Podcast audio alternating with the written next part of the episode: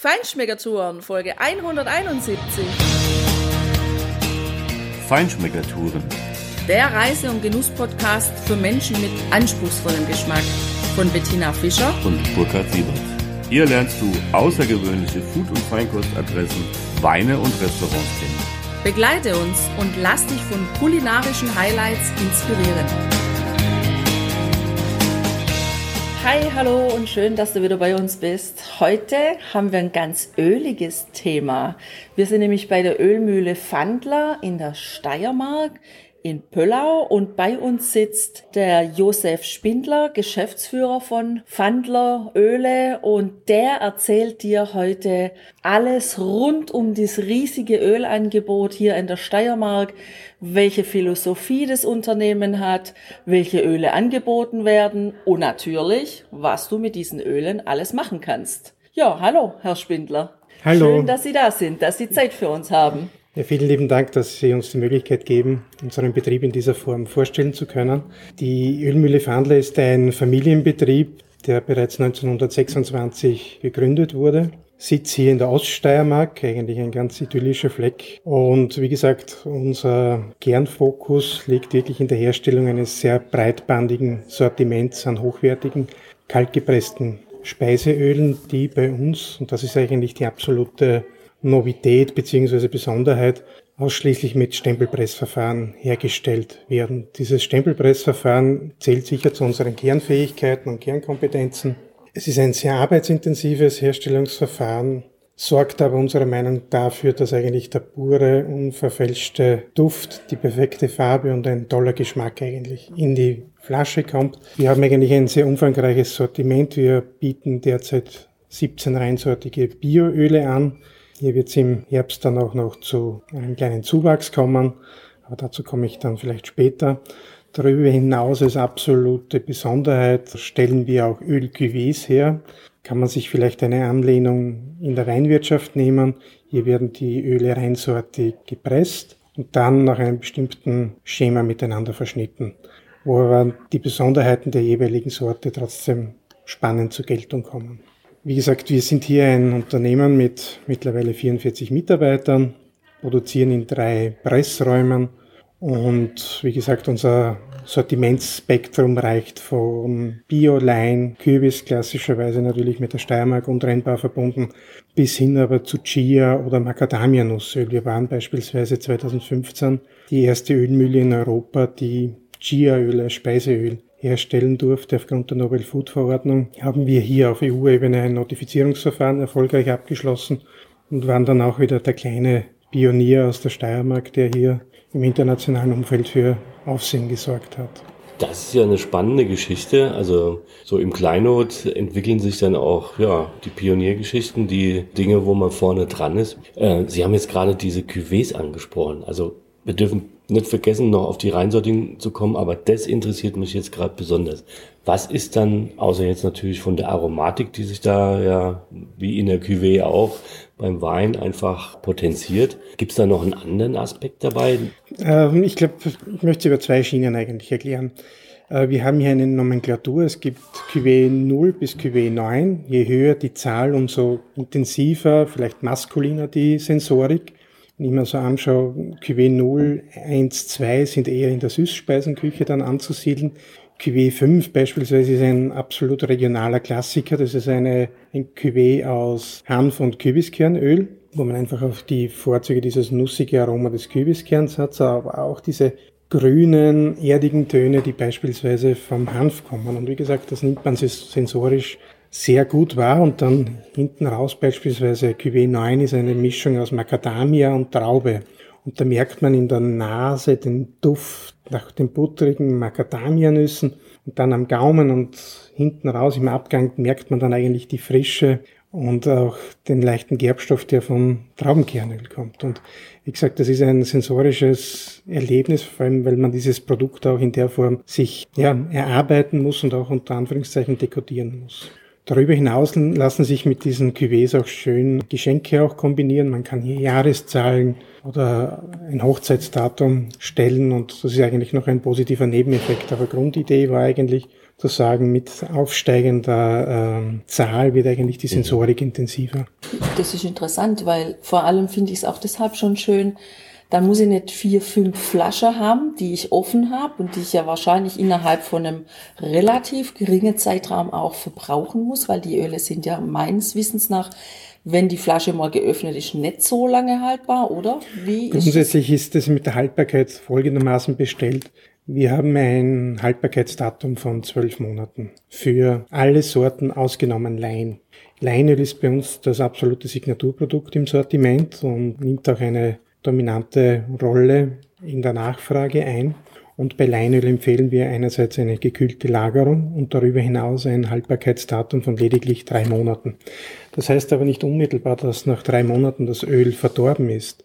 Aber wir merken dann einfach, dass diese feine Note, dieses heuig, brotige Aroma, dieser Duft einfach abbaut. Das sind eigentlich ganz klassische chemische Prozesse, die hier stattfinden, aber das ist noch kein Verderbprozess. Aber wie gesagt, wir produzieren mittels Stempelpressverfahren und haben hier lediglich eine Fettausbeute von 85 Prozent. Das heißt, wir versuchen auch wirklich nur dieses Herzstück des Kerns eigentlich in die Flasche zu bringen und sind dann natürlich auch darauf konzentriert, dass dann die sensorische Güte wirklich über die entsprechende Konsumationsdauer erhalten bleiben kann. Man muss dazu sagen, wir tun unser Möglichstes, um diese Frische bestmöglich garantieren zu können. Wir pressen unsere Öle sehr kleinteilig, also haben hier keine Großbestände, sondern versuchen kleine Chargen frisch zu pressen Darüber hinaus verwenden wir ein Glas, das eigentlich äh, in der Verpackung mit 99,9 Prozent lichtundurchlässig ist, also auch um die Photooxidation in dieser Form bestmöglich abhalten zu können und versuchen einfach so frisch als möglich auch in die Flasche zu kommen. Und die Erfahrungen zeigen auch, dass, also wie gesagt, es gibt ja chemische Parameter wie Säurezahl und Peroxidzahl, an denen man dann den Verderb auch im Labor festmachen kann, dass die Öle aber nicht unmittelbar nach Ablauf des MHDs verdorben sind, aber nichtsdestotrotz, die sensorische Güte ist nicht so wie beim Wein, dass es eine Verbesserung der Situation über die Lagerprozesse gibt, sondern hier muss man ganz klar sagen, dass es dann in weiterer Folge nach zwei Jahren nicht die Brillanz hat, die es anfänglich hat. Deswegen auch die Empfehlung, ja. lieber kleinere Einheiten zu kaufen und dementsprechend auch die Öle immer prompt zu verbrauchen, weil wie gesagt, das Produkt einfach auch von der Frische stark profitiert. Also wenn ich die Flasche zunächst mal ungeöffnet lasse, äh, kann ich sie dann ein bisschen länger quasi lagern? Oder? Wie gesagt, das ist einfach ein äh, Thema. Wie gesagt, das analysiert ja kaum jemand zu Hause seine Öle nach diesen Maßstäben. Und die eigene Nase und der eigene Gaumen sind hier die wesentlichen Kennfaktoren. Und wie gesagt, wenn es ranzig riecht, ist es verdorben. Aber wie gesagt, wenn ich jetzt zum Beispiel Haselnuss hernehme und ich öffne die Flasche und ich habe diesen ungemein stark ausgeprägten Nougat-Ton in der Nase und dieses Aroma, dieser Duft breitet sich aus, dann weiß ich, das Produkt ist vollumfänglich in Ordnung. Mhm. Ja klar, da muss man natürlich ein bisschen auch auf die eigene Nase vertrauen und äh, MHD heißt ja nicht äh, ab sofort tödlich, sondern es geht natürlich auch um gerade die, die Aromatik und, und das Ganze. Interessante, Sie haben gesagt, Leinöl ist äh, quasi Ihr Signaturprodukt. Wie viel macht das aus so am, am ne, Vielleicht am kann man es in der Richtung äh, quantifizieren. Wir haben insgesamt drei Pressräume im Betrieb und ein Pressraum wird wahrscheinlich mit 80 Prozent Kapazität mhm. mit Leinöl ausgelastet. Mhm. Mhm. Und Sie haben insgesamt 17, wenn es richtig 17 Öle, ja. 17 Öle.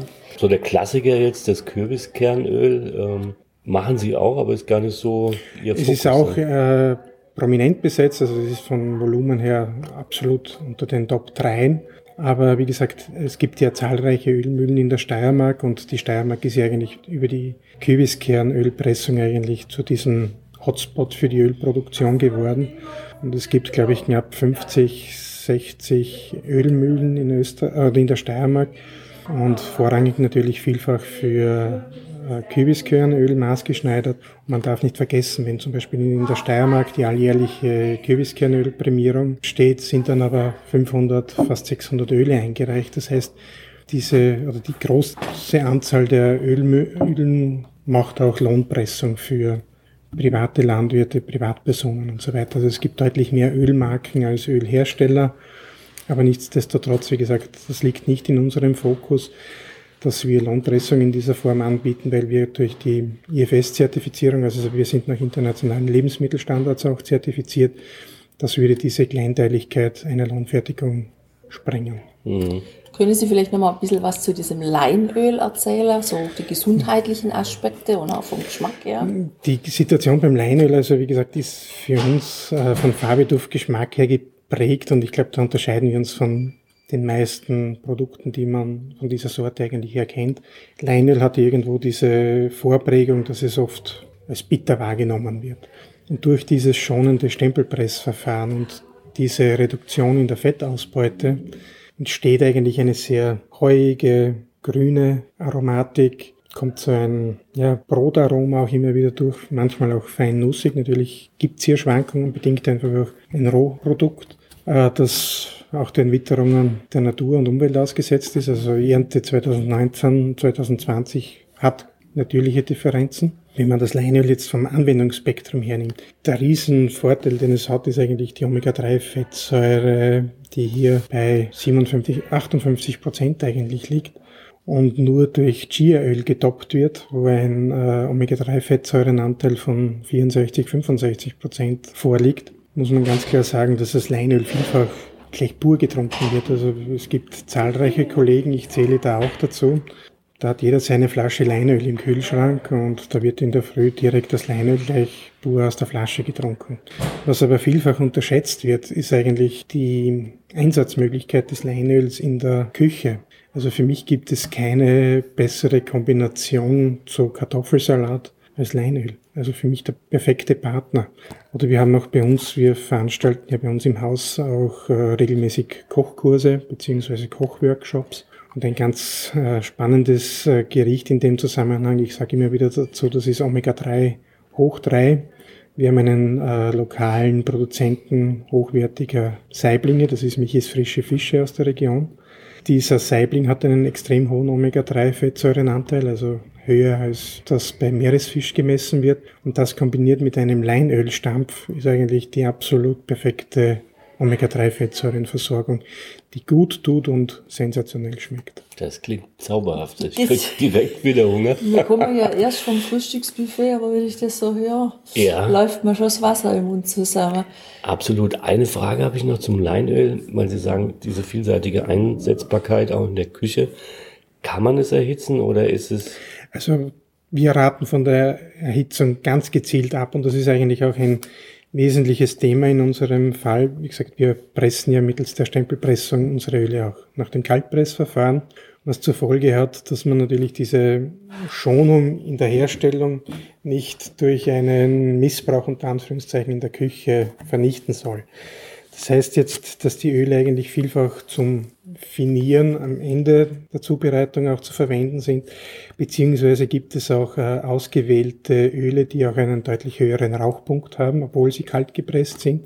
Wir haben da auch voriges Jahr so Miniaturboxen in den Markt eingeführt und da gibt es die sogenannte Pfannenbox und das sind genau diese Öle, die eigentlich auch für eine entsprechende Erwärmung gut geeignet sind. Man muss hier vielleicht so als Faustregel vielleicht sich ins Gedächtnis rufen, dass man ungefähr so 60, 70 Prozent seiner Herdleistung sehr wohl dann für das Anbraten verwenden kann.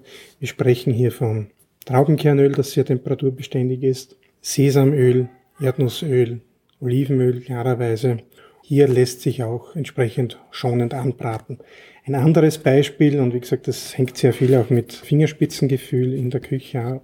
Ein Lieblingsprodukt bei uns in der Fandlerküche ist beispielsweise auch die Haselnusspalatschinke oder für die deutschen Zuhörer der Haselnusspfannkuchen.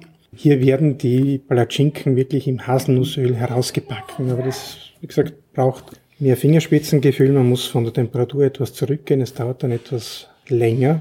Nur man braucht dann in weiterer Folge kein Riebissel oder kein Marillenmarmelade und geschweige denn Nutella, weil wie gesagt, der Haselnussduft einerseits in der Küche, wir riechen es dann schon vorab, aber wie gesagt, das explodiert dann richtig. Also es ist ein grandioses, einfaches Gericht, wo man auch die Vorzüge dieser hochwertigen Speiseöle sieht, wo man wirklich auch mit geringer Dosierung diese sensorische Qualität übersetzt und eben diesen Duft und dieses Geschmackserlebnis beim Anwender auslöst. Kommen wir mal zum Thema Hanf.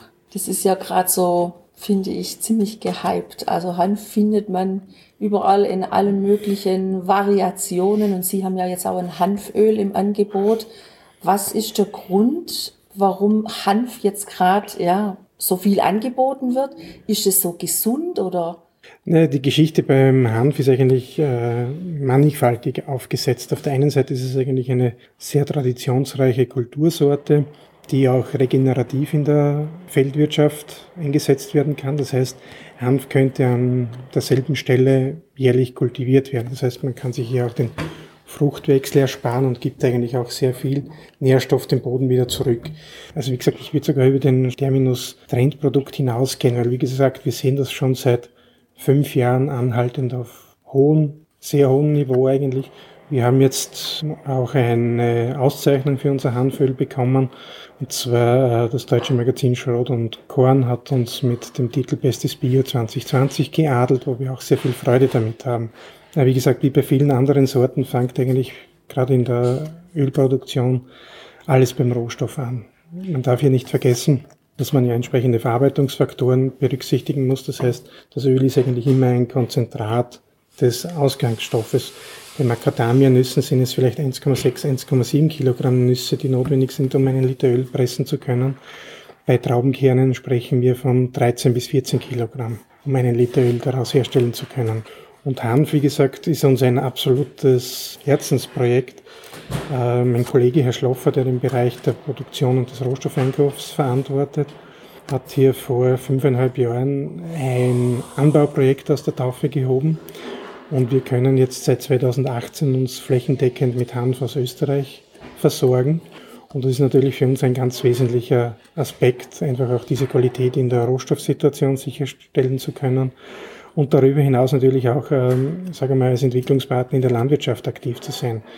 Also das funktioniert auch in der Form, dass wir uns jährlich mit unseren äh, Bauern treffen. Wir vereinbaren hier die Rahmenbedingungen, geben auch Erfahrungen weiter und das ist ein ganz, ganz wichtiger Aspekt, dass hier wirklich eine offene Gesprächskultur auch zwischen den Produzenten herrscht und nicht eine Konkurrenzsituation geschürt wird, sondern dass man hier wirklich voneinander auch lernt. Und das Modell ist sicher einzigartig und bemerkenswert, weil hier einfach auch ein entsprechender Zulauf da ist und gleichzeitig können wir durch diese Situation natürlich auch Wertschöpfung in die regionale Landwirtschaft zurückspielen. Und wie gesagt, die ist hier in der Oststeiermark eine sehr kleinteilig strukturierte. Also wir haben durchschnittliche Betriebsgrößen von unter 10 Hektar. Und auf diese Dimension hin ist es gar nicht so einfach, wirtschaftlich erfolgreich zu sein, beziehungsweise den Betrieb überhaupt aufrechterhalten zu können. Und da ist es uns natürlich ein Anliegen, mit einer Kooperation natürlich auch diese Wertschöpfung wieder zurückzuspielen. Und was für uns auch ganz wichtig ist, wir versuchen auch ein Ganzheitlichkeitskonzept zu praktizieren. Das heißt also, das Öl, was eigentlich das Herzstück unserer Produktion darstellt, aber dann kommen ja noch als Nebenprodukt diese Presskuchen zurück, waren jahrzehntelang hochwertige Tierfuttermittel. Nur wir haben auch angefangen, hier selber eine Anlage zu konstruieren, um diese Presskuchenplatten entsprechend aufarbeiten zu können. Man darf hier nicht vergessen, dass das mit bestehender Mühlentechnologie gar nicht so einfach ist. Durch den Restfettanteil von 15 bis 20 Prozent äh, würden da bestehende Walzenstuhlsysteme relativ schnell verkleben. Deswegen braucht es auch hier einen schonenden Zerkleinerungsprozess. Nur gelingt es uns auf die Art und Weise eigentlich eine rückstandslose Produktion zu schaffen und haben mit den Mehlen eigentlich hochwertige Eiweißquellen. Hier haben wir Proteingehalte von 40 bis 55 Prozent je nach Sorte und das macht dann natürlich die Sache auch nochmal spannend, weil gerade in der Situation, wie wir uns jetzt auch häufig befinden, dass Menschen an Zöliakie leiden, können diese Mehle eigentlich auch als eleganter Mehlersatz, auch basierend auf Weizen oder anderen Getreidesorten herangezogen werden, beziehungsweise auch ganz einfach in der Anwendung, wenn man nur ähm, ein bestehendes Rezept hernimmt, kann ich auch ungefähr ein Drittel Weizen-Dinkelmehl durch diese Presskuchenmehle ersetzen und kriege aber dann diesen Geschmack noch einmal rein, ob das jetzt Mandel, Haselnuss, Kürbis, Hanf oder Leinsamen darstellt. Das ist ja eine spannende Frage. Das habe ich noch nie gehört. Finde ich ganz toll, äh, dass sozusagen ja eine Zero Waste Produktion quasi ähm, möglich ist und sie aus dem in Anführungszeichen Abfall ähm, halt für die Ölproduktion das, was überbleibt, aber noch ein hochwertiges Produkt herstellen können, was ja auch für die Gesundheit desjenigen, derjenigen, ähm, die das zu sich nehmen, wirklich zuträglich ist. Sie haben vorhin über die Besonderheit, gerade diese Ecke hier in der Steiermark auch gesprochen. die so ein bisschen der Motor auch ist für diese Innovationskraft, die dahinter steckt. Ja, ich glaube, ich sehe jetzt gerade die Oststeiermark, sage ich mal, in einer gewissen Form als den Feinkostladen der Steiermark. Wir sind hier durch diese Kleinteiligkeit in der Landwirtschaft eigentlich angehalten, innovativ zu sein. Das heißt, äh, wir haben viele kleine Produzenten oder vermeintlich kleine Produzenten, die aber auch gewachsen sind, wo man sagt, da wird eine Spezialität, eine Besonderheit hergestellt. Ob das jetzt ein Dinkelproduzent aus der unmittelbaren Umgebung ist, ob das die angesprochenen Saiblinge sind, die hier in der Region kultiviert werden.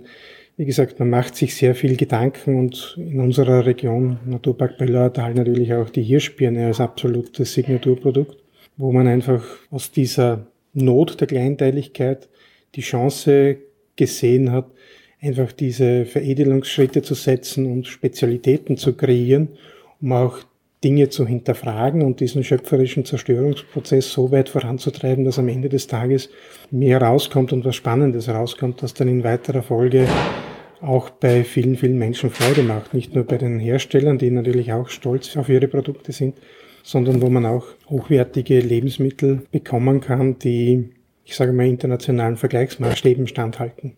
Ja, das ist echt eine klasse Sache. Sie haben ja noch mehr Öle auch. Was wären so noch Ihre persönlichen Highlights und wie kann man diese Öle noch verwenden? Sie haben von Chia-Öl gesprochen, wegen äh, auch dieser Omega-3-Fettsäure. Das Haselnussöl haben wir ja schon angesprochen. Das ist eigentlich ein, äh, sagen wir mal, in der Süßspeisenküche fast nicht verzichtbares Juwel. Haselnuss-Palatschinken als Signatur vielleicht oder als ganz einfaches Rezept dazu. Eines meiner persönlichen Lieblingsöle ist Camelina und Camelina kennen viele nicht. Vielleicht eher bekannt unter dem Titel Leindotter, ist aber jetzt nicht artverwandt mit Lein, sondern Camelina ist eigentlich ein Kreuzblütengewächs und ist ein, ich sage immer wieder dazu, ein digitales Öl. Man liebt es oder man hasst es und ich zähle zu den Menschen, die es lieben. Wie gesagt, für mich ein unverzichtbares Öl eigentlich in der Gemüseküche. Es passt zu jeglicher Art von Gemüse hat einen unglaublich erbsigen, grünen, frischen Duft und für mich eigentlich gerade jetzt in der Zeit absolut unverzichtbar in der Küche. Und das war auch so ein Thema mit dem Reaktivieren. Der Leindot ist eigentlich auch ein, eine Sorte, die schon im Mittelalter in Österreich kultiviert wurde und lange Zeit eigentlich in Vergessenheit geriet, weil einfach der Leindotter als Rankhilfe im Feldbau verwendet wurde oder auch als Gründünger wieder untergeackert wurde.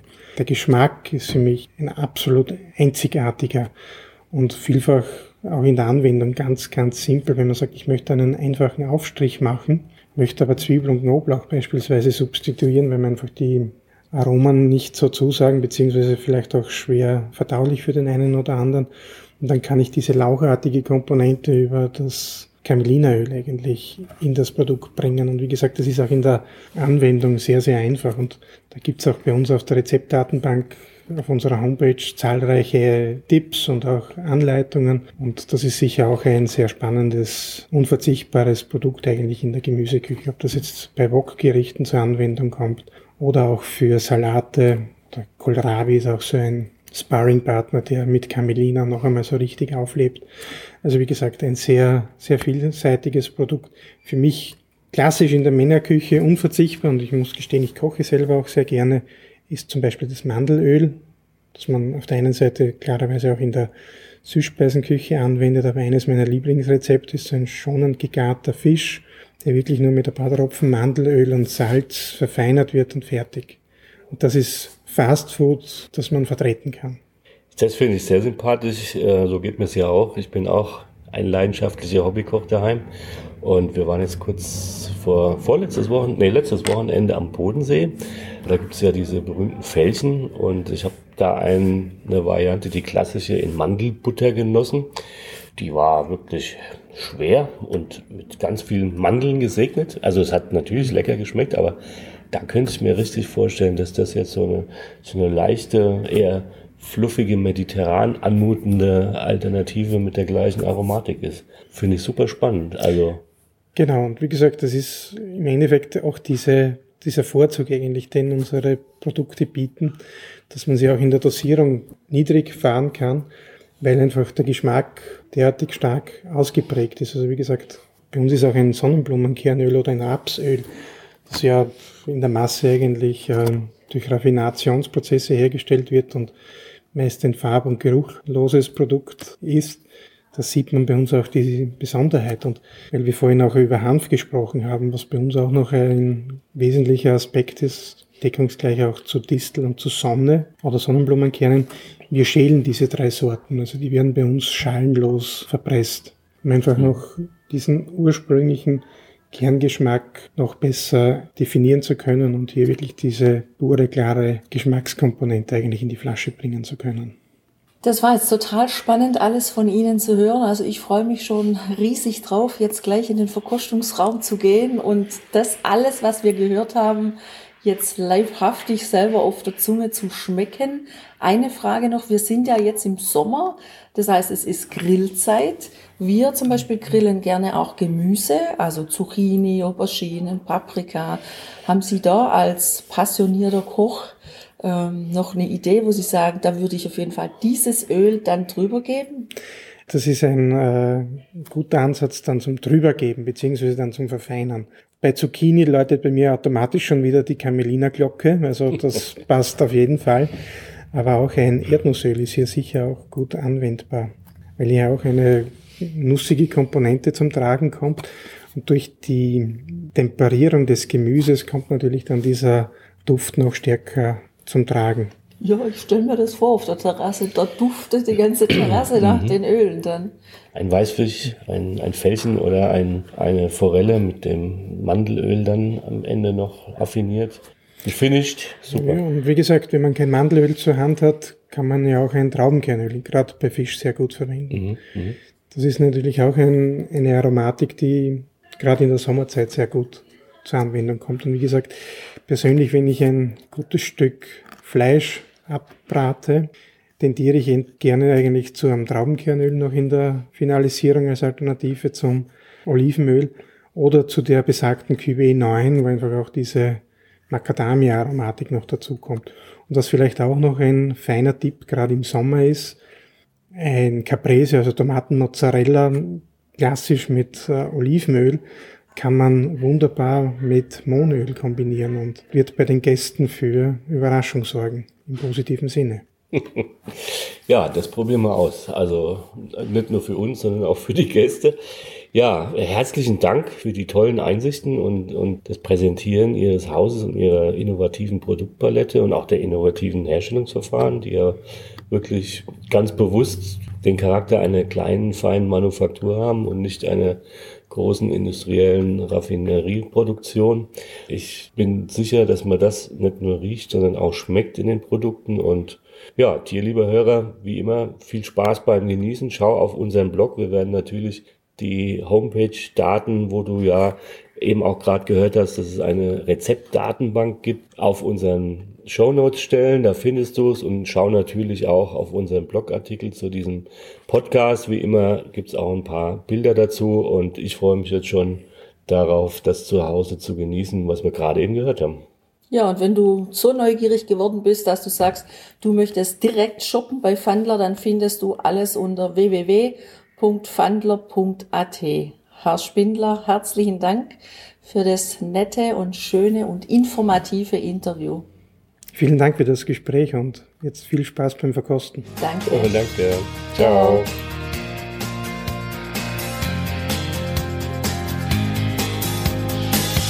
Hier endet dein Genusserlebnis noch lange nicht.